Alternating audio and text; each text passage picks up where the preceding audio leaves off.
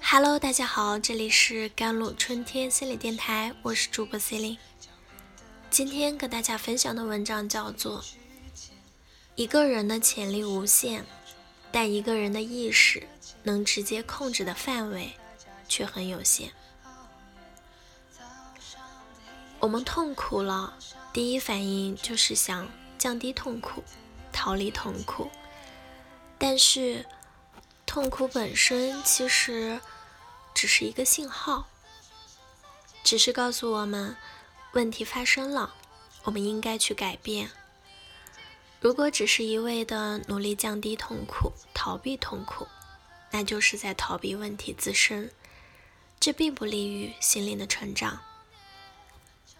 这和身体疼痛的道理一样，当我们肚子疼时，医生经常不建议先服用止痛药。因为那会让身体麻木，让医生难以探测到底是哪里的内脏发生了病变，从而无法下手治疗。心理痛苦的意义是一样的，要分清楚痛苦与问题，可以想办法减轻痛苦，但更重要的是，我们要有勇气去面对问题。太痛苦常常是因为不了解为什么痛苦。而太痛苦，又直接导致我们逃避痛苦、恐惧痛苦。最后，我们忽略问题自身，迫切的想消除痛苦，因此产生了一系列的心理问题。每个人都有不同程度的心理问题，并且每个人的心理问题都有大量的同道，但人们经常看不到这一点。以为自己的痛苦独一无二，总是感叹为什么不幸的偏偏是我，将自己的问题无限的扩大，并将它当做生命中最重要的事情，用一切资源去纠正它。之所以如此，是因为有心理问题的人以为自己的问题是洪水猛兽，不敢将它暴露出来。但在封锁自己的问题的同时，也封闭了自己。久而久之，就觉得自己是天底下独一无二的、最不幸的人了。无论多么古怪的心理问题，基本都可以找到大量的同类。没有谁是天底下最不幸的人，总有别人和你一样不幸，甚至更不幸。我们想逃避痛苦，但痛苦背后的问题，恰恰是我们的一部分，须臾不可分离，根本逃避不了。所谓的逃避，只不过是运用了种种自欺的方式，扭曲了我们对问题的认识，从而减少我们的痛苦。我们以为看不到他们了，但其实，他们还是我们甩不掉的尾巴。而那些直面自己的痛苦及痛苦背后的问题的人，每一次痛苦就促进了他们的成长。有一位年轻妈妈说：“我很爱我的孩子，但我有一次居然产生了想掐死他的念头。天哪，我怎么能这么想？我一定是疯了。于是我拼命压制这个念头，但他现在……”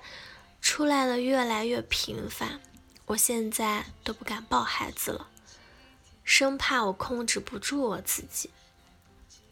这位年轻年和这位妈妈的问题有些类似啊，他们都以为自己能控制自己的一切。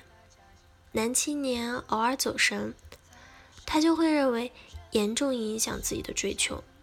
年轻妈妈认为爱孩子就绝对不能产生。想掐死孩子的念头，潜意识的特点就是，我们越想控制他，就越控制不了，他的活动会越来越的频繁。